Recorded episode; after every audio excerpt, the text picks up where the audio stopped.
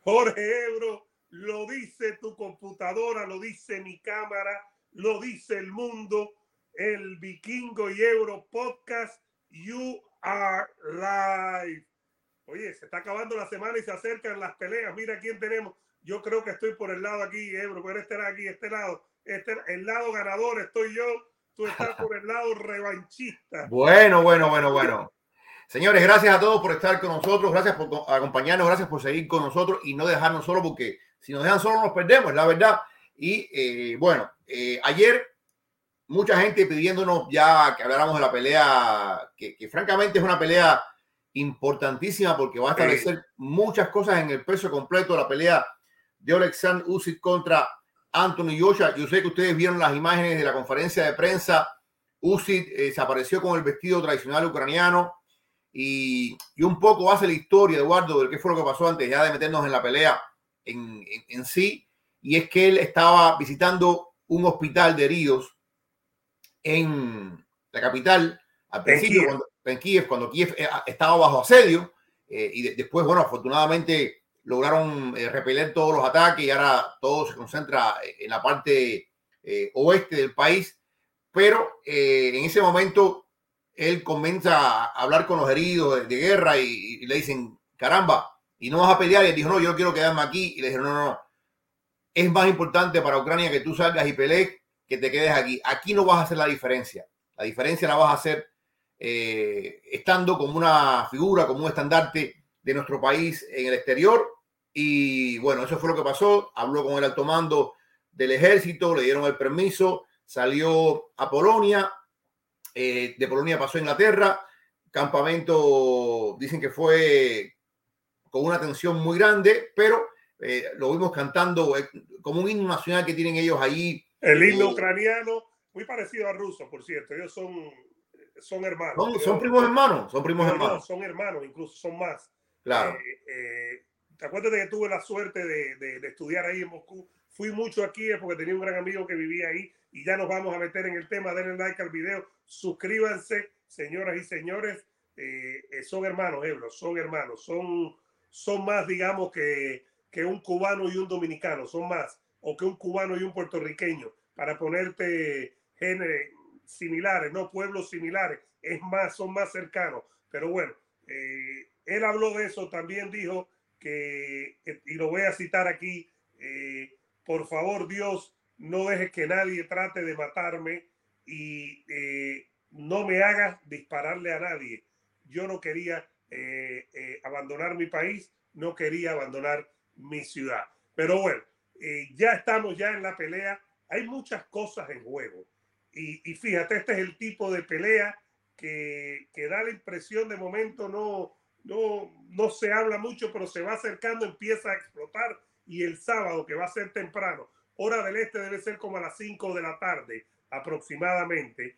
Eh, lo vamos a estar dando con más certeza en las próximas horas, pero es una pelea que hay mucho en juego. Para empezar, está en juego, me parece a mí, Ebro, el futuro del que está arriba de ti. Ahí, ahí, ahí, el que está para allá. De Yochoa, de perder la marca Yochoa, sufre, sufre, sufre muchísimo.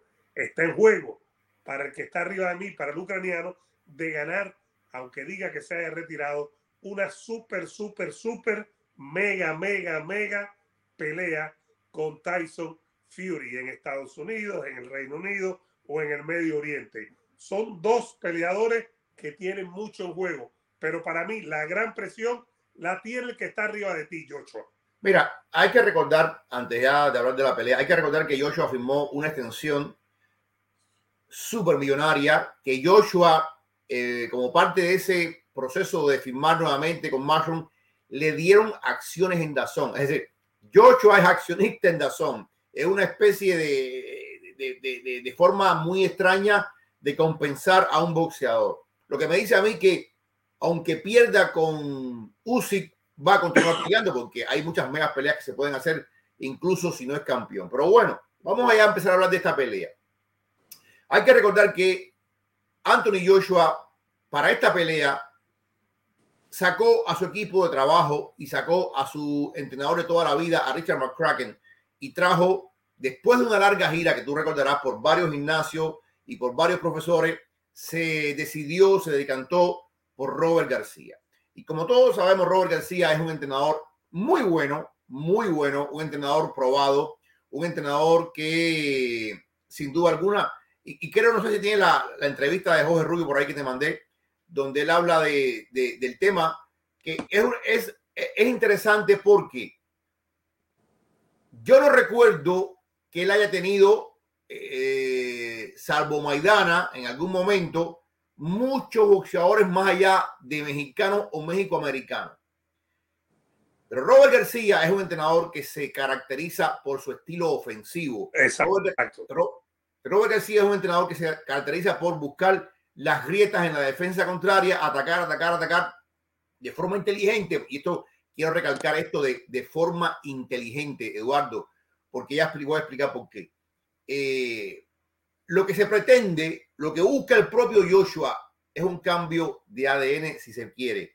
Lo que busca el propio Joshua es un cambio de mentalidad, de ser el hombre pasivo a ser el hombre agresivo.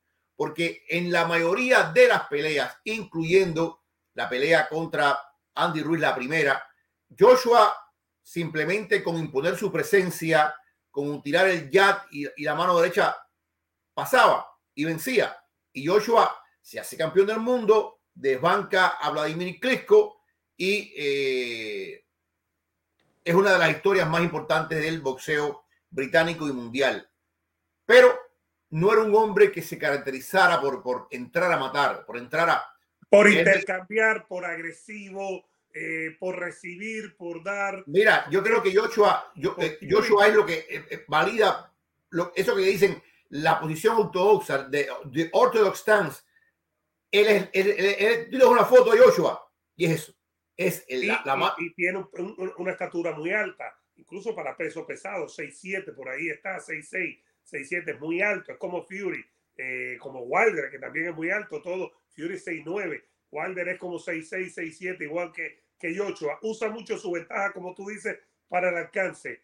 Si lo lleváramos al inglés, que muchas veces lo usamos en español es algo así como que no es un brawler, no es alguien que viene a fajarse, a intercambiar, a recibir. Él no puede entrar en un tipo de pelea como Fury y Wilder 3, eh, por ejemplo, o 2 incluso, pero la 3, que fue brutal, brutal. Y ya vamos a hablar de eso también para terminar esto, porque el regreso de Wilder también entra en juego en peso pesado. No, eh, tenemos que hablar de eso. Hay muchas, cosas que, hay muchas cosas que están, que están en juego. que también... Pero Joshua no es un brother tú me preguntas a mí y yo empiezo a tirarme en la piscina ya, sigan dándole like al video, sigan disfrutando de nuestra cerveza de Urban Brewers. Ahí está el teléfono para que vayan llamando, señoras y señores, hagan su cerveza en su casa. Se acabaron los DUI en el Vikingo y Ebro Podcast 866-414-2739. Si me preguntas a mí, yo veo a, a ganando. A mí me parece que Usyk es más boxeador que Joshua aunque yo sea muy buen boxeador, yo creo que Usyk es más boxeador y yo creo que Usyk, yo estaba equivocado. Usyk eh, me parecía pequeño con Joshua, pero es verdad que es grande, nos lo dijo el otro día Paco Balcácer y tiene toda la razón Paco. Este es un hombre de 6'3". Lo que pasa es que como era crucero, yo tenía en la mente que era pequeño, lo veo con Joshua, pero no lo es. Y veo a Usyk más interesado incluso si tiene que intercambiar, intercambia. Si tiene que boxear, boxea si el otro viene a lo loco, al ofensivo, sabe cómo quitarse los golpes y golpear. Eh, a priori yo veo a Uzi ganando. Yo no veo un cambio de mentalidad, Ebro. Mira, eh, eso del cambio de mentalidad lo veremos el día de la pelea. Pero ¿cuál es el enigma que enfrenta alguien como Anthony Joshua? Básicamente, hay dos cosas importantes para Joshua en este combate. Primero, el nivel de agresión mezclado con inteligencia, porque si es agresión por agresión, yo creo que como tú dices, lo puede lo, lo, madura, lo madura. Si él viene a tirar por tirar por tirar, adelante, adelante, adelante, adelante, sin un plan de cubrir la defensa, sin un plan de evitar contraataque, pues yo creo que eh, esa inteligencia que tú me señalas de, de, de va a ser vital. Lo otro, para mantener ese tipo de presión y hay que recordar el, el frame físico que tiene Joshua, que francamente es impresionante.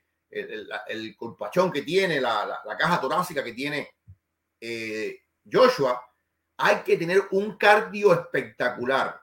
Y yo lo que no veo, yo lo que no veo es a Joshua manteniendo ese nivel de presión y de movimiento constante adelante durante 12 asaltos. Claro. Porque generalmente los músculos, cuando tú tienes ese cuerpo tan grande, los músculos, ya hay un momento en que el ácido eh, úrico empieza a, bajar, en, que la sangre comienza a fluir menos en, los músculos. En los golpes. Y los golpes. Yo siento que Joshua tiene que ver esta pelea como una pelea de seis rounds. Fíjate lo que digo. Eh, eh, aunque parezca tonto. Tratar de liquidarla antes del sexo. Yo creo que él tiene que buscar por todos los medios, porque él no le va a ganar por puntos. Estamos de acuerdo que por puntos y por boxeo no le va a ganar jamás a Usyk. Él tiene que buscar un impacto y por supuesto un impacto eh, en el peso completo significa una diferencia a diferencia de otros pesos. Yo creo que él tiene que ir con todo y tirar con todo en los primeros seis rounds, buscando ese knockout. Si no lo logra, va a ser muy complicado para Anthony Joshua. Anthony Joshua tiene mucha presión, como tú dices. Muchísima, muchísima presión. ¿Qué es lo que pasa en la segunda pelea contra Andy Ruiz? Sin quitarle mérito a, Joshua. En la segunda pelea pasa Andy Ruiz. Pasa que Andy Ruiz llega de 260 libras, que fue la primera pelea, a casi 300 en la segunda pelea.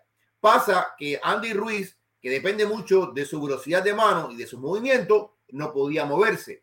Era un saco demasiado pesado en el medio del ring sin capacidad de reacción, porque después supimos que no hizo el mejor de los campamentos, porque mm, esas libras además se convirtieron en un fardo demasiado pesado y Joshua, Joshua, utilizando el jab y, y girándole alrededor a Ruiz, le ganó sin problema ninguno. Y sin arriesgar, sin arriesgar básicamente, sin correr ningún tipo de riesgo. Pero Joshua sabía que Andy Ruiz estaba imposibilitado de contraatacar porque esa deuda con el gimnasio y esa deuda con su propio cuerpo lo habían atado, lo habían atado, lo habían, le habían quitado su capacidad y esto fue muy bien aprovechado por Anthony Joshua. La diferencia está que yo creo que la motivación de Usyk está mayor que en la primera pelea la diferencia está en que Usyk tiene, que decirlo así, una mejor ética de trabajo que Andy Ruiz.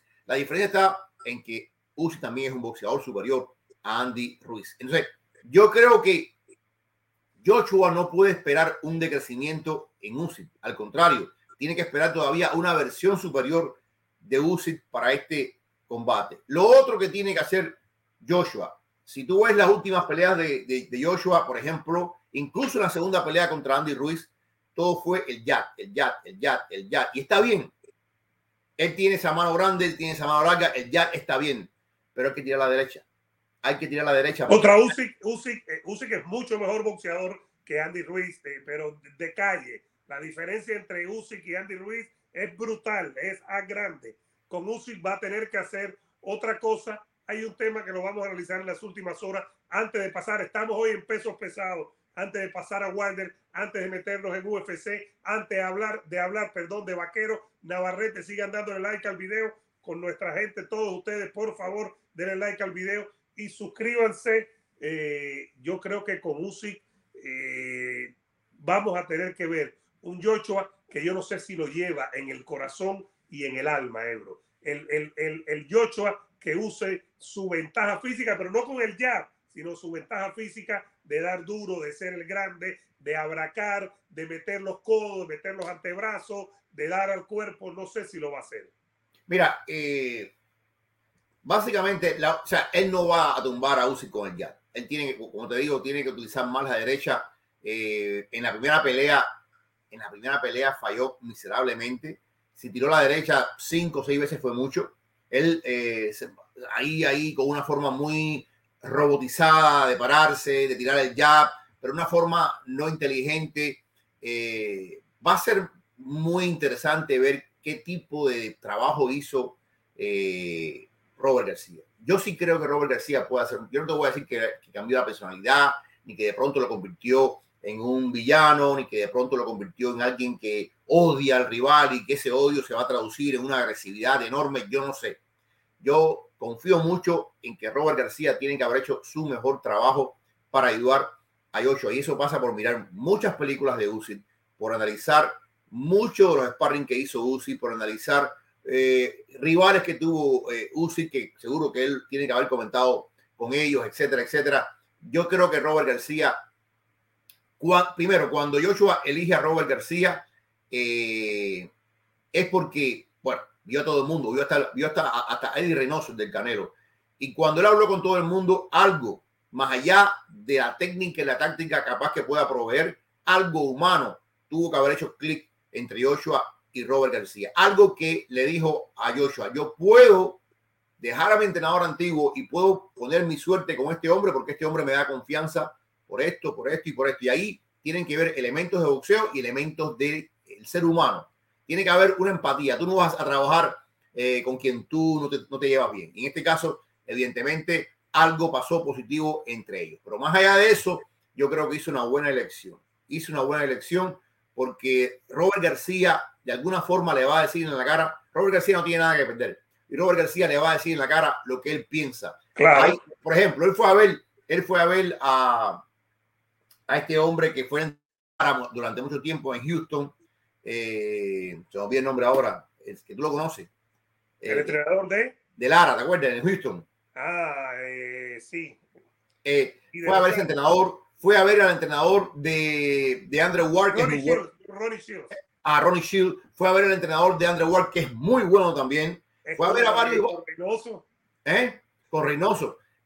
Tal vez ninguno de ellos. A ver, yo, yo no, Reynoso no sé.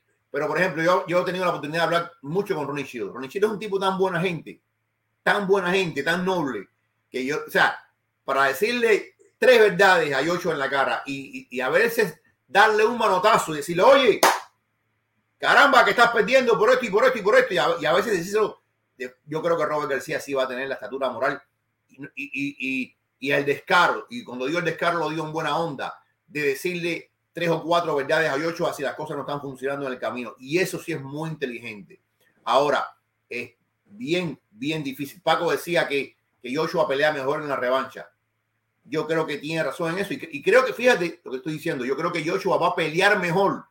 Va a pelear mejor. Sí, pero, pero, pero, pero yo no entiendo, hasta que tú, lo, que yo no, sé, si esa mejoría va a ser suficiente para vencer a, a No, pero ya antes de pasar a, a, Wilder, yo no creo que haya base para decir que pelea mejor en la, en la revancha.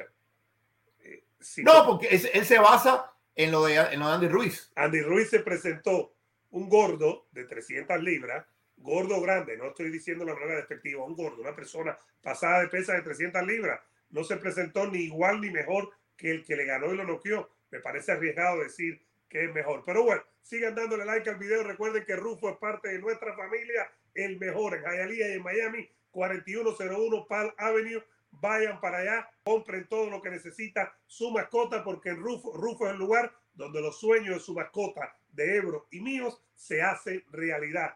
Pasen por Rufo, señoras y señores, y no dejen que los engañen en otros lados.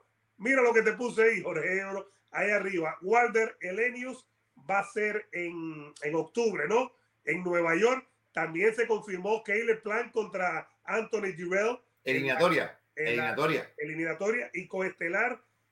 Qué buena noticia. Y gracias a toda esa gente que perdón, que se está sumando y le está dando like al video. Qué buena noticia que regresa Deontay Wilder al boxeo. Una buena pelea, no creo que sea sencilla, pero con o sin retiro de Fury, creo que es muy buena noticia para el peso pesado y para el boxeo que el Bronze Bomber esté de vuelta, Edward. Sí, totalmente de acuerdo, Eduardo. Y te voy a decir una cosa, desde el punto de vista personal, este es uno de mis boxeadores favoritos. Es un hombre que ha hecho mucho bien, es un hombre que ha, que ha combatido por un tema familiar. Este hombre jugaba fútbol americano en el preuniversitario, se hace boxeador, ahí machacando, machacando, eh, se hace medallista de bronce olímpico. Eh, la, niña tiene lo que se llama la, espina bífida y él empieza a boxear profesional para pagar los tratamientos médicos de su hija. Eh, a ver, tremenda persona, pero es un hombre, es un hombre que se hace campeón gana, gana, gana, gana, gana. Y cuando choca contra Tyson Fury, digamos que pierde un poco la, la guía en la vida y empieza a hablar de cosas de conspiraciones y está el famoso tema de cuando tiran la, toalla y bota al entrenador secundario en la esquina y de pronto me, me, echaron algo en el agua y de pronto todo el mundo está en contra mía y en fin, yo creo que Wilder se coloca en un lugar oscuro y yo sí creo que Wilder, fíjate, la primera pelea, bueno, terminó empate, la segunda fue de principio a fin para Fury la tercera fue espectacular. Yo creo que esta es una, esta es una de las grandes trilogías de los últimos tiempos. Ahora, perdón, Ebro, pero en la segunda también tumbaron a Fury, ¿no te acuerdas? Sí, pero, pero, pero, pero, pero, pero, pero, fue, fue, o sea, fue un paseo. Al final fue un paseo. Si tú la miras, eh, comparada con la primera, fue un paseo. La tercera, estoy de acuerdo. Eh, la segunda fue muy fácil para Fury. La tercera, no. Yo no creo que ni la segunda ni la tercera fueron fáciles, a pesar de que, opinión, a pesar de que, de que nos diga la gente ahí que nos lo diga a pesar de que Fury termina noqueando. Eh, a ver, a ver. En la primera, Fury se gana, empata de milagro, porque se levanta cuando no podía. La segunda, la segunda lo tiran, pero, pero, pero ya la segunda fue, o sea, en comparación la, primera con la segunda no, no, hay comparación. La segunda fue muy fácil, Eduardo, de, verdad que sí, eh, para Fury. La tercera sí fue complicada para Fury, porque en la tercera Fury vuelve a experimentar el poder eh, de Wilder. Yo sí creo que Wilder mejoró. Fíjate, hablando, hablando de lo que decíamos en el primer tema, de cuánto puede mejorar Joshua y, si esa mejoría le alcanza todavía para superar a, a este fue un caso parecido. Yo sí creo, Eduardo, que en la tercera pelea eh, Joshua hizo un esfuerzo consciente de... de, Wilder, Wilder, Wilder, Wilder, hizo un, un, esfuerzo consciente de cambio, de, de, una visión distinta, de tratar las, cosas diferentes, pero esa mejoría no le alcanzó. Vuelve y pone en un momento en muy malas condiciones a Fury, pero Fury tiene esa cosa que se, levanta y se recupera y, sigue adelante. Y fue un combate espectacular aquel que vimos entre el tercero.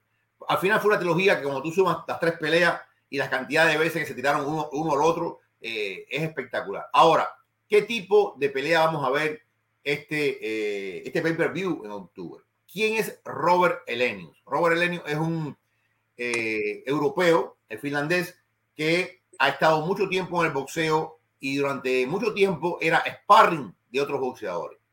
Robert Elenius poco a poco ha ido estableciendo una figura. Eh, ese mismo día en que Fury derrota a Wilder por tercera vez, ese mismo día Robert Elenius combatió con Adam Konaki. en ese momento, Adam Konaki era un prospecto que venía subiendo eh, de origen polaco y Adam Konaki lo tenía todo para vencer a Robert Elenius. Y sin embargo, Robert Elenius le gana por paliza. Por una paliza, yo pensé eh, francamente que Elenius eh, había retirado a Konaki. Konaki perdió recientemente, pero vuelve a perder por nocao. Ya, yo creo que Konaki eh, y esa es la vida. A veces hay quien tiene un sueño y no se cumple. Y, creo que entonces eh, Elenius de pronto es visto con otra lupa. Elenius, después de esa victoria contra, contra Konaki, es visto de una forma diferente. Y es un hombre muy alto. Ahora yo no tengo los datos aquí, pero es un hombre muy alto, con extremidades muy grandes. Y por supuesto, sobre el papel, el favorito es Wilder. Sobre el papel. Pero hay una cosa. 6-7. Es, como ahí está. es alto. De, frente. Eh, hay una cosa, y el elemento aquí es cómo va a regresar Wilder. Yo estoy viendo cosas positivas. Eh, yo creo que él está ilusionado después de un tiempo de alejamiento necesario, un tiempo de alejamiento para curar las heridas del alma y las heridas del cuerpo como dices tú, le hace bien al boxeo, pero uno se pregunta después de esas tres peleas brutales, porque fueron tres peleas brutales donde él lleva de generalmente la peor parte y sobre todo, sobre todo ese último nocao que fue destructor. El fue devastador y es de los que acaba carreras. Es la realidad. Es de los que no te recupera en vida. Eh, eso fue en octubre. Va a pelear en octubre. Es un año de descanso. Le viene muy bien el año yo creo que más que, físico, y gracias a toda esa gente que sigue dejando, ya vamos ahí con ustedes, denle like al video y suscríbanse, por favor, es lo único que pedimos aquí. yo no sé cerebro en los deportes, pero yo no pido dinero. No sé cerebro, no sé si cerebro eh, para pagar el short que tiene atrás está pidiendo dinero últimamente. Esto, Ebro, es el tipo de, de castigo que acaba carrera. Yo creo que más que físicamente y el peleador, que yo creo que es superior a Elenio, si pega muy duro, pues solo, solo Fury se le ha resistido. Eh, yo creo que hay que ver la parte mental. Cuando reciba golpes, cómo está. Eh, cuando encuentre la adversidad, cómo está. Porque hay que recordar que la tercera pelea, a él lo tumban primero y después él casi noquea a Fury. En el quinto asalto, si no me equivoco, fue en el quinto, lo tumba dos veces a Fury. Fury estuvo mal, pero Fury es un animal, es un, es un gitano, es el rey de los gitanos. Se recuperó y lo noqueó. Yo creo que más que la parte física es la parte mental con Wilder. Mira, eh, en cualquier caso, en cualquier caso, eh, tener de vuelta a, a Wilder es muy bueno. Yo pienso que va a ganar la pelea. Eh, pienso, si no ha quedado secuela, si, si realmente él entendió lo que pasó con, con, con Fury, si él ha sacado conclusiones, yo creo que va a ganar esta pelea. Y es muy bueno. El 26 de agosto, supuestamente, el 26 de agosto, ya tiene que haber una confirmación de Fury si se va o se, o se queda. No importa que se vaya, Fury se puede ir y puede dejar el título vacante. Y tal vez en un par de años, Fury tiene 34 años, muy joven todavía. Para el peso completo, para el peso completo, a Fury lo que le quedarían fácilmente 5 años más sin problema alguno, porque los heavyweights suelen pelear y pelear bien hasta los 40 años. Eh, no es como los pesos chiquitos. Pero él, evidentemente, hace rato viene jugando con la idea del retiro, el retiro, el retiro. Vamos a, vamos a asumir que Fury se va, ahora a los 34 años. Y el 26 de agosto le dice a Sulaimán, oye, mira, mm, hasta aquí hemos llegado, gracias por todo, ahí tienes el título. Yo creo que la, la, la, la emergencia de Wilder es muy buena. Y tomando en cuenta su cercanía con Al Heyman, yo estoy seguro que le buscarían si él le gana a Elenius y por el hecho de su historial, le buscarían una alternativa para ese cinturón que quedaría vacante del Consejo Mundial. Pero yo estoy convencido, Eduardo, que en algún momento más adelante, más adelante, va a volver Fury. Y no importa que haya dejado el título vacante, Fury siempre va a ser un, un imán de taquilla, sobre todo en el Reino Unido. Eh, por ejemplo, para una pelea con Joshua, sea o no sea campeón, para una pelea contra Joe Joyce, sea o no sea campeón. Son, esas son peleas que llegan al buen victoria. No, y, y, el Reino Unido es diferente a Estados Unidos en ese aspecto de poder llenar, llenar estadios sin que necesariamente estén varios títulos en juego. El Reino Unido tiene una, no sé si es una tradición más que centenaria. Bueno, ellos, ellos inventaron el boxeo moderno, ¿eh? ¿eh? por eso nace el boxeo moderno eh, Jack Sullivan, ¿no? Eh, estamos hablando de, hace más de 100 años, mucho más de 100 años.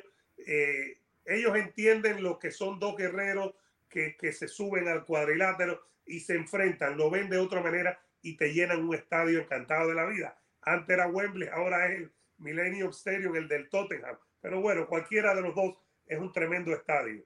Yo creo que es muy bueno para pasar a UFC Ebro. Yo creo que es muy, pero que muy bueno que Walder esté de vuelta si ganas mucho mejor todavía, se mete en la pintura y te dejo con esto rápido antes de meterlo en UFC. Le preguntaron por lo de Andy Ruiz que se ha estado mencionando y dijo que el King Kong le va a pasar por arriba a Andy Ruiz. Que la gente no sabe lo duro que pega el King Kong y lo buen boxeador que es. Y, que Oye, esa, esa, es una pelea. Esa es una pelea que, bueno, cuando llegue el momento, esa pelea es el 4 de septiembre, un domingo la vamos a analizar bien, porque también es una pelea que va a tener repercusiones, ¿eh? va a tener repercusiones en el peso eh, completo. Una victoria de Ruiz la abriría puerta, una victoria de King Kong. Y te digo, esta, esta posible, yo hasta que no lo vea no lo creo, pero esta posible partida de, de Fury, y pensemos que Fury se va un par de años, se va un par de años, por ahí está latente la pelea de Fury contra Engano. Engano sigue, sigue en eso, en eso, en eso, en eso que va a pelear contra Fury, que va a pelear contra Fury, y evidentemente, si Engano no vuelve a, Engano no vuelve a firmar con la UFC y se convierte en agente libre, esta pelea viene de todas, todas. Vamos a ver qué pasa con esta pelea, pero yo creo que se abre un compás de espera muy importante en el peso completo. Esta pelea de Wilder, ahora mírenla como un regreso, pero también es un regreso hacia algo grande. Y la pelea de Fury de, de, Ortiz contra Ruiz también es una pelea para algo grande. Eh, ahí en el undercard, en el undercard de, Fury, de, de Joshua contra Uzi, pelea Philly Hergovic, que es otro prospecto enorme de peso completo. Eh, ahora pelea Joe Joyce, que pelea bajo los órdenes del maestro Ismael Sala eh, contra Parker. En fin, vienen peleas muy buenas en el peso completo. Sin duda alguna. Denle like al video, señoras y señores. Suscríbanse. Ahí está la fecha. Wilder versus Helenius, Saturday, October 15, el 15 de octubre, en pay-per-view. Ahí vamos a probar otra vez el pay-per-view de, de Wilder, que con Fury no fue grandioso, pero creo que fue 600 mil el último, 800 mil el último, ¿no? Fue bueno, bueno el, el, primero, el primero creo que fueron 600 mil, el segundo fue mejor. El segundo, antes de la pandemia, vendió casi 800 mil eh, y el último fue 600 mil. Ahí está. Bueno, tenemos UFC también. A ver, así. A ver, ahí está. Qué lindo se ven ahí, Jorge Ebro. El que está arriba de mí es el campeón. Oye, hoy estoy de suerte. Hoy estoy con los, buenos. Tuve a Usyk arriba, tuve a Walder arriba y tuve ahora, tengo a Kamaru Usman arriba. UFC 278 este sábado, el número uno libra por libra, el mejor, legendario, Salón de la Fama, sigue acumulando víctimas, sigue ganando y se enfrenta con Leon Edwards, el británico jamaiquino, jamaiquino británico. Leí el otro día, no lo he confirmado, pero lo leí, que es primera vez que se enfrentan dos con rachas de 10 victorias o más en el UFC. Si lo puedes confirmar, está bien. No, no, totalmente de acuerdo. Totalmente sale, de acuerdo, Eduardo. Sale de favorito, evidentemente, Camaro, el campeón. Y queremos ver a alguien que, que nos dé un reto, porque Masvidal en la primera, eh, en la segunda lo noquearon. Eh, Covington se recuperó, pero no le dio, digamos que, que alguien que puso en peligro el reino de este hombre, Leon Edwards, a quien ya le ganó su última derrota precisamente fue la de Edwards con Camaro. Puede el lío, el de Edwards Euro eh, poner en peligro el reinado. De... A ver, a ver. Eh, esta es una pelea que puede ser más interesante de lo que la gente se imagina. Esta es una pelea y yo creo, sinceramente, que Edwards tiene las herramientas para ser el principal riesgo de Camaro Osman en los últimos tiempos. Yo lo que pasa es que desgraciadamente Leon Edwards no despierta ni sospecha, no levanta ni duda. Leon Edwards tiene una personalidad tan oscura, tan apagada, que no es ese tipo de persona que grita, gesticula, ofende. No es que Camaro lo sea, pero Camaro tiene más personalidad. Leon ha sido un hombre que ha tenido toda la mala suerte del mundo. Toda la mala suerte del mundo. Eh, se le han caído peleas. Cuando vino la pandemia, hubo un momento en que no, mientras todo el mundo peleaba, él no podía salir de Reino Unido porque Reino tenía una restricción. Eh, después lo ponen a, van a pelear contra Kansas Chimaev, lo obligan, él no quería pelear contra Kansas porque en aquel momento León era el tercero del mundo y Kansas no estaba rankeado por ninguna parte. Y él veía como una falta, acuérdate, en aquel momento Kansas no había peleado ni con Duriño ni con nadie, tenía solamente tres peleas. Y eh, León con razón decía, pero eso es una falta de respeto, ¿cómo tú vas a poner a este hombre que vino el otro día a pelear con el número 3 del mundo? Yo que tengo 15 victorias aquí en esto. Pero al final lo, le torcieron el brazo, aceptó pelear contra Kansas, hizo un campamento para Kansas, Kansas se enferma del COVID, es aquel, todo, aquella foto famosa donde él está vomitando sangre, donde me retiro, bla, bla, bla. El tiempo que ha perdido eh, León en los últimos tiempos ha sido enorme. Después viene una pelea contra Blas Muhammad, le mete el dedo en el ojo a Muhammad, no contes. Viene la pelea contra Nate Díaz, y la gente se acuerda del minuto de Nate Díaz y no se acuerda de los otros 24 de los minutos. Últimos, exacto, los últimos cuatro minutos, de cuatro asaltos, perdón. Vaya, eh, ha estado salado, como decimos los cubanos, Leon Edwards, pero Leon Edwards es un excelente, excelente, excelente eh, peleador Edwards. Y esto es un tema que a mí me fascina, cuando hablamos de los estilos me fascina. Yo hace poco vi la primera pelea de ellos eh, en el 2015. En aquel momento, ninguno de los dos era nada, francamente. Camaro era un prospecto, por hasta ahí. Camaro, imagínate que esa pelea fue en un segmento preliminar de una UFC Fight Night. Preliminar. Imagínate, de una Fight Night que ya de por sí es menor comparada con los pay-per-view, con, con, las de números. Digamos que esa, esa pelea de alguna forma marca un gran momento para los dos, porque es el momento en que los dos así, uno con la victoria, el otro con la derrota, pero los dos se disparan, se disparan, se disparan, se disparan, y evidentemente eh, el hecho de que León esté aquí dice mucho de lo que ha hecho León para merecer un título contra Kamaru Osman. Ahora, ¿qué pasó en aquella primera pelea? Básicamente, en aquella primera pelea, Kamaru no era lo que es hoy en día.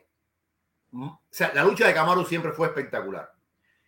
Pero Kamaru no era el striker que es hoy en día. Kamaru probablemente pierde el primer asalto porque León era mejor y creo yo que todavía sigue siendo mínimamente mejor striker que Kamaru Osman. León era muy bueno moviéndose, tirando el jab, utilizando los movimientos hasta que Kamaru se da cuenta, yo con este hombre tengo que lucharlo. Y Kamaru intenta, Eduardo, 13 derribos contra Leon Edward. 13 derribos. Leon Edward logra defender 7, pero en 6 ocasiones es llevado a, la lona. Y eso es lo que permite la victoria de Kamaru. Kamaru empieza a hacer el takedown no pegado a la, jaula, porque cuando tú te, derriban y te pegas a, la cerca, tú tienes una forma de, poner la espalda para levantarte. Kamaru empieza a hacer takedown en el centro del octavo y ahí es donde empieza a trabajar mejor a Leon Edward. Al llevarlo repetidamente a la lona, Leon se ve imposibilitado de utilizar su striking porque Leon necesita rango, necesita distancia para poder conectar. No es tan bueno en el clinch, es muy bueno utilizando el jab y moviéndose. Pero Camaro leyó bien esto y fue a lo que sabe. Pasa el tiempo y pasa el tiempo y pasa el tiempo. Yo creo que ambos han evolucionado. Yo creo que hoy la defensa de León contra el takedown es superior. Tiene incluso más elementos de lucha. En el caso de Kamaru, Kamaru hace un cambio fundamental. Kamaru, antes de la pelea de Gilbert Bones, eh, se va de Sanford MMA. Él aprendió muchos rudimentos del striking con Henry Hoof y se va a Elevation Center en Denver con, eh, con, Trevor Whitman y allí adquiere. Yo no voy a decir que Whitman es mejor que, que, Henry Hoof, son muy buenos, pero es una, una dimensión diferente del striking. Y entonces conocemos a este Kamaru que no es solamente un luchador, sino que también es capaz de noquear a alguien como Gilbert Bones o es capaz de noquear, como tú y yo vimos, a Jorge Masvidal.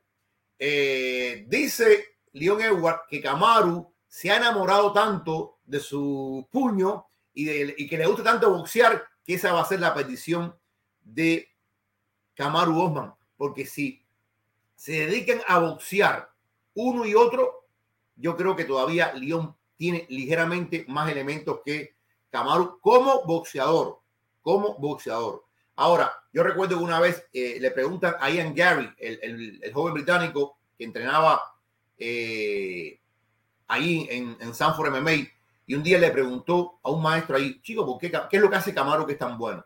Y que el maestro le dijo, mira, Camaro no es espectacular en nada, pero es muy bueno en todo. Y Camaro mezclando distintos, o sea, a la hora de mezclar, a la hora de, buscar el piso, el suelo, la patada, el codo, ese Camaro es el mejor, mezclando. Es el mejor. Básicamente, ¿cómo yo veo esta pelea de Guato? Y después mañana vamos a hacer un, análisis mucho más profundo. Esta pelea yo la veo de la siguiente forma. Yo estoy seguro que, fíjate, no vimos tanta lucha con Gilbert Bones. No vimos tanta lucha con Colby Covington no vimos, vimos lucha en la primera pelea contra Masvidal. La primera, la segunda se acabó en el segundo con el knockout. Pero, pero si te das cuenta, si te das cuenta, la, primera pelea contra Masvidal, él derriba a Masvidal en el primer round. Derriba a Masvidal en el primer round. Y Masvidal, para la segunda pelea, porque esto lo he comentado con los maestros de Masvidal, Masvidal estaba tan preocupado con el... Con, el, con los que bajó mucho las manos. Bajó mucho las manos y ahí viene el knockout por arriba. Yo creo que la sí. La famosa finta de ir a derribarlo para tirar la mano. Exactamente. Yo creo que si Leon Edwards le demuestra a, a Kamaru Osman que puede defender con éxito su derribo, va a preocupar a Kamaru Osman. Pero si Kamaru Osman vuelve y derriba a Leon Edwards, va a volver a sembrar la duda de que se repita lo que pasó en el primer combate. Hay dos elementos importantísimos para la defensa del takedown. El primero es que no te agarren las dos piernas a la vez. Tú tienes que utilizar las piernas bien abiertas, lo que se llama en tijera, porque con una sola pierna es muy difícil de, derribarte. Y segundo es el movimiento de cadera. tú abres las piernas y echas la cadera hacia atrás, porque la cadera es el punto principal para, para provocar el levantamiento. si León le demuestra a Camaro que no va a ser tan fácil tirarlo, León puede desarrollar su striking y puede a distancia ir sumando puntos, sumando puntos, sumando rounds. Pero si Camaro vuelve a ser exitoso eh, con su lucha, yo creo que eh, no, no, no, no, no tiene nada, no tiene nada fácil contra el campeón. Ahora, Euro, eh, perdón.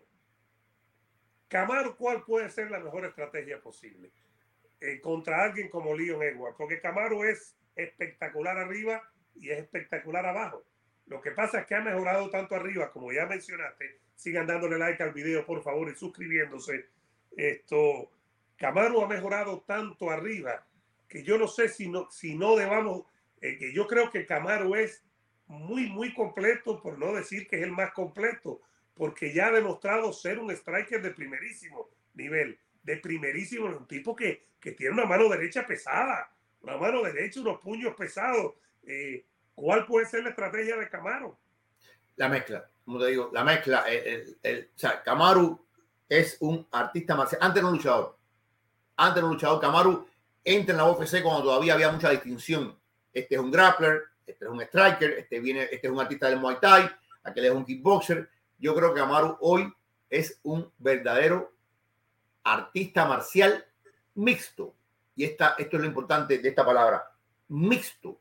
Eh, que por eso muchos consideran que San Pierre es el hombre que es la piedra de toque, porque San Pierre empieza a representar el mixto de verdad. La mezcla, como te gusta a ti, la mezcla. y, y San Pierre lo hizo haciendo diferentes campamentos, diferentes lados. Con, hacía en Hollywood, eh, con Freddy Roach hacía boxeo. Iba a New Mexico, donde estaba John Jones. Pasaba por, eh, por Long Island y entrenaba también. Y después regresaba a, con Longo en Long Island.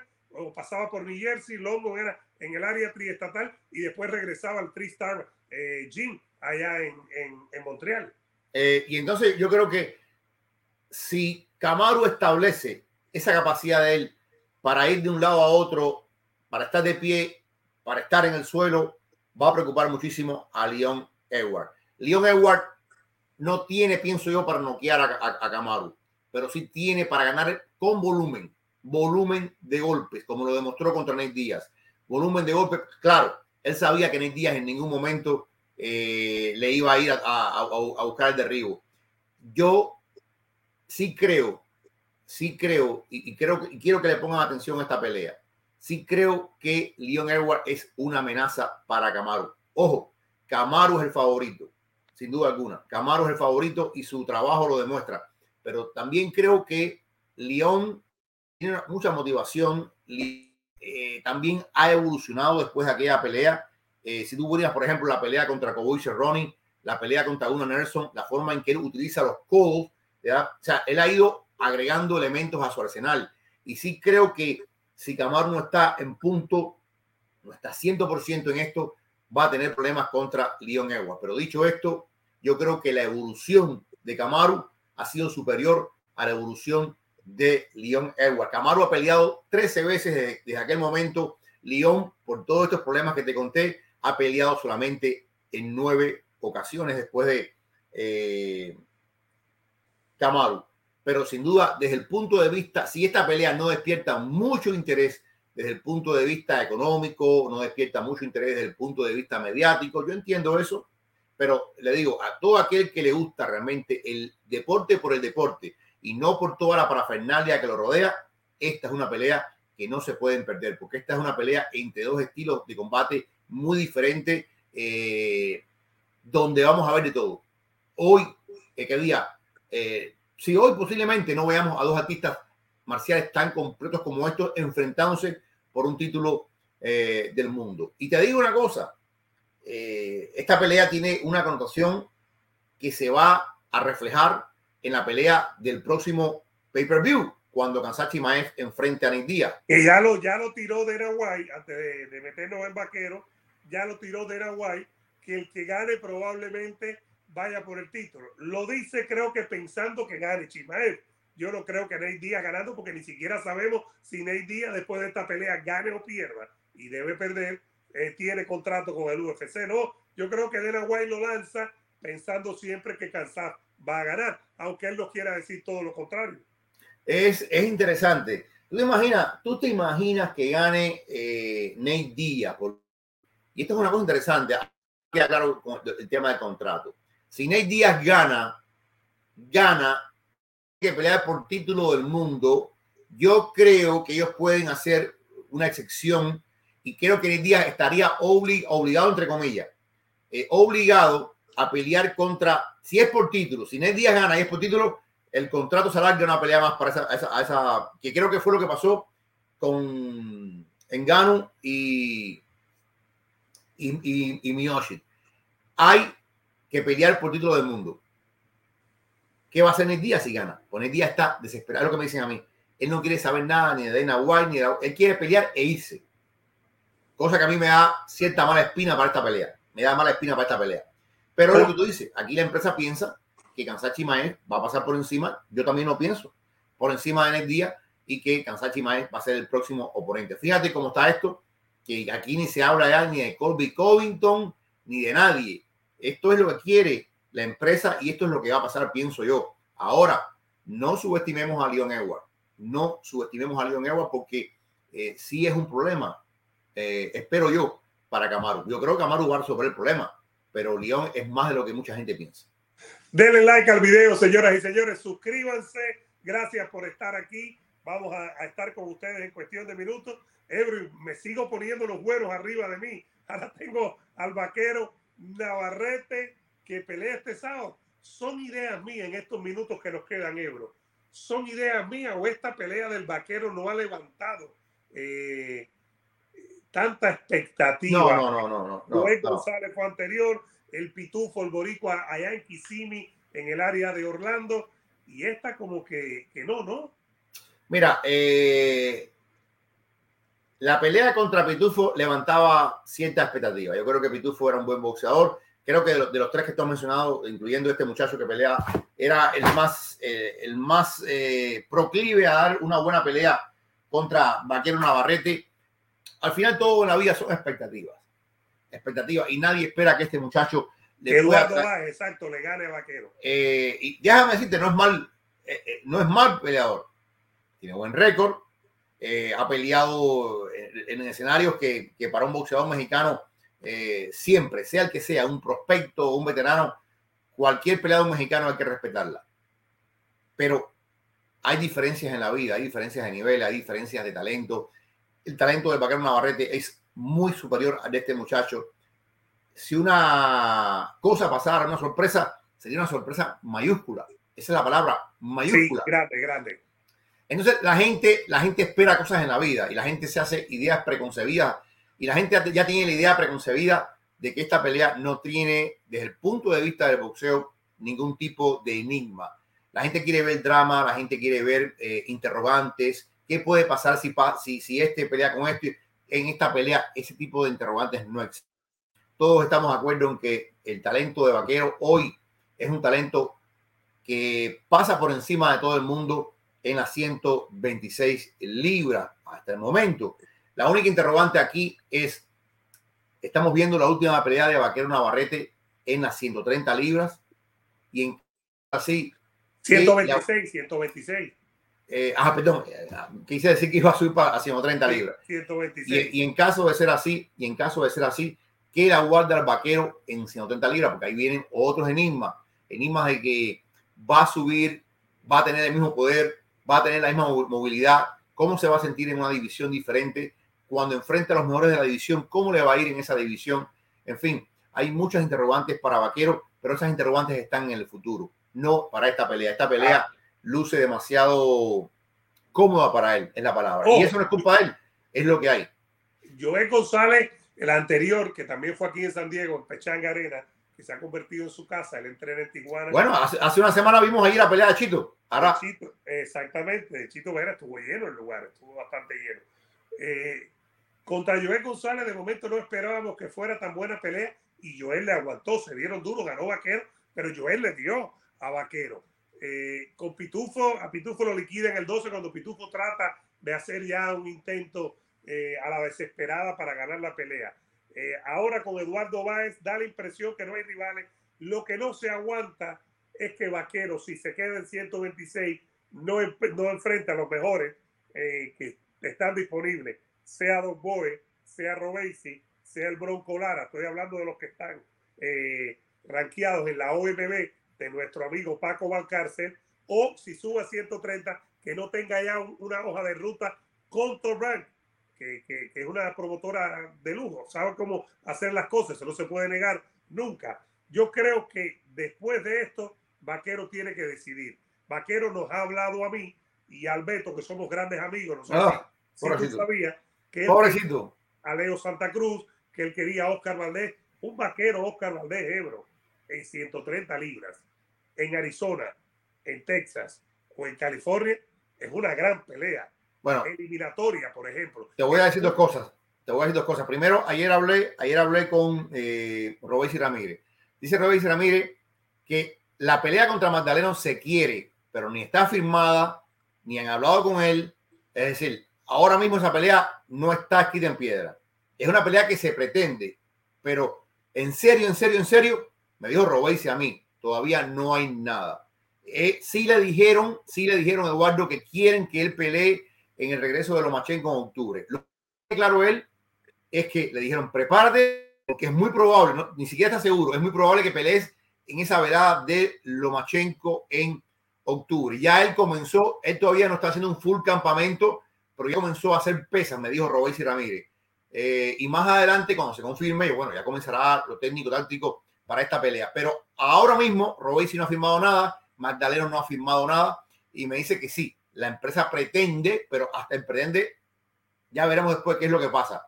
Magdaleno eh, llevaba dos años sin pelear, tuvo una pelea reciente contra alguien que no recuerdo, pero llevaba dos años sin pelear. Y todos sabemos que Robesi viene de la pelea contra Abraham Nova.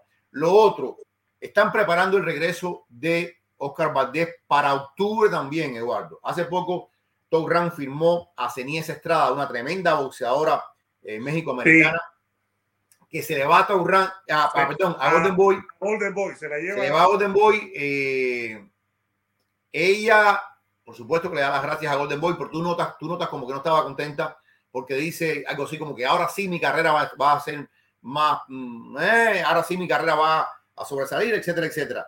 Eh, quieren hacer una cartelera en octubre, Eduardo, donde sea el regreso de Oscar Valdés, todavía no se sabe contra quién, y la presentación de Ceniz Estrada como eh, parte de la nueva compañía que tiene en Top Rank. Así que eso es lo que está pasando con Robesi y es lo que está pasando con Oscar Valdés. Oscar Valdés, sí, me dijeron que definitivamente regresa este año. Y si no es en octubre, sería un poquito a principios de noviembre, pero este año, antes de diciembre, vamos a ver el regreso de Oscar Valdés. Y entonces, bueno, suponte, Vaquero que le gana, que debe ganar a Leonardo Weiss. Este, Eduardo, Eduardo. A Eduardo Weiss este fin de semana. Eh, yo no veo la pelea próxima así. Eh, yo no creo que Torran le tire a Oscar Valdés para la siguiente pelea al Vaquero así, pero sí creo que a, principios del próximo año es muy probable. Si Vaquero se muda a 130 libras, una pelea de Oscar Valdés contra Vaquero Navarrete, una vez más, otra pelea de mexicano en esa división sería espectacular. Y, y es una cosa, fíjate, Vaquero tiene la llave de la 126 eh, en gran medida. Está claro que los otros campeones son Leo Santa Cruz, que parece que va con, con Lee Wood, pero no acabamos de recibir la noticia. Pero por el lado de Rank, por el lado de la OMB, quien tiene la llave es Vaquero. ¿Te acuerdas que nos dijo Paco Barcácer el martes? Lo mejor es que Vaquero suba, porque si suba, tiene más oportunidades los otros y tiene mucho sentido los que te mencioné. Don Boy, eh, Robesi, Broncolara, todos ellos pueden enfrentarse, todos ellos pueden pelear. También sería un reto grande para Vaquero y todo esto va acompañado de dinero para que lo, tenga, lo, eh, lo tengamos claro. Recuerda que el martes lo hablamos aquí con Balcácer que nos, refle, no, nos, refrescó, nos refrescó ese tema del dinero. El boxeador viene a buscar dinero y tú decías la gloria, pero él decía, sí, pero si tiene dinero, ¿cuál es el problema? A veces nosotros, los, periodistas, que somos fanáticos de los deportes y del boxeo, hablamos de campeonatos, de gloria, pero si Zurdo Ramírez y, y, y, y, ¿cómo se llama? Y Mujía están ganando a razón de dos millones por pelea con rivales, eh, eh, fáciles, comiquitos, ¿para qué van a tirarse con otros rivales con menos dinero, con el mismo dinero? Van a seguir dando Claro. la vaca. Claro. En el caso de Vaquero Ebro, si el dinero está ahí,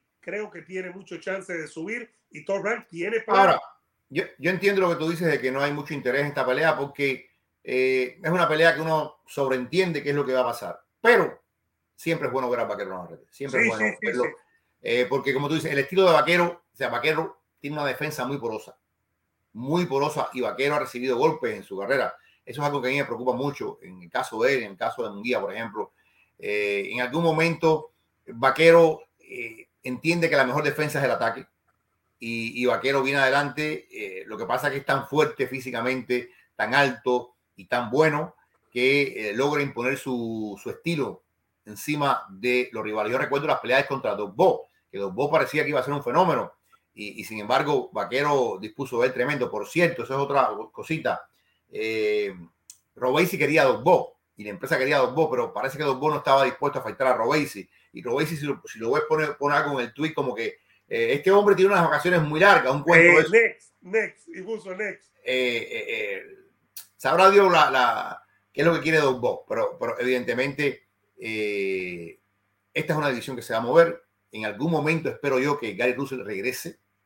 Gary Russell estuvo en la esquina de su hermano. sabemos que perdieron a su padre, pero yo creo que esta es una división muy buena. Y ojalá que también que regrese Santa Cruz. Ojalá. eh, Santa Cruz también es una incógnita. Lleva tanto tiempo sin pelear en esta división. En esta división. En la 126, claro, peleó en 130. En la última con Kina Carvajal, el sobrino de Y es verdad, y es verdad que le han permitido demasiado tiempo. Tres años. Se- se- Tres se- años. es demasiado. Eso, eso Tres es una cosa que no- sin Defender la AMB. Tres años. Lo mismo que Vivol no hace una obligatoria desde hace tres años. Ebro, ¿qué es lo que tiene que hacer la gente? ¿Cómo es el dedito? Denle like al video. Suscríbanse, señoras y señores. Se acabaron los DUI. Estamos con Urban Brewers. Eh, ahí está el teléfono 866-414-2739. El fin de semana viene sabroso. Aquí vamos a estar. Cerebro en los deportes. Ahí está. Eduardo Martel el Vikingo. Todo en YouTube y en Facebook. Eduardo Martel el Vikingo. Los que están en YouTube, denle like y suscríbanse en Facebook. Dejen sus comentarios. Ebro, a portarse bien, ¿no? Que ya viene el fin de semana y viene movidito. Sí, sí, ya, a ponerse bien. Y entre eso, haga la cerveza en su casa. No se la tome fuera. Haga en su casa. Tranquilo, con los amigos. Es muy sencillo. La mano en el Real Café. Ah, exactamente. Mañana, mañana estaremos en el Real Café. Ahí está. Likecito, Ebro, ¿cómo es?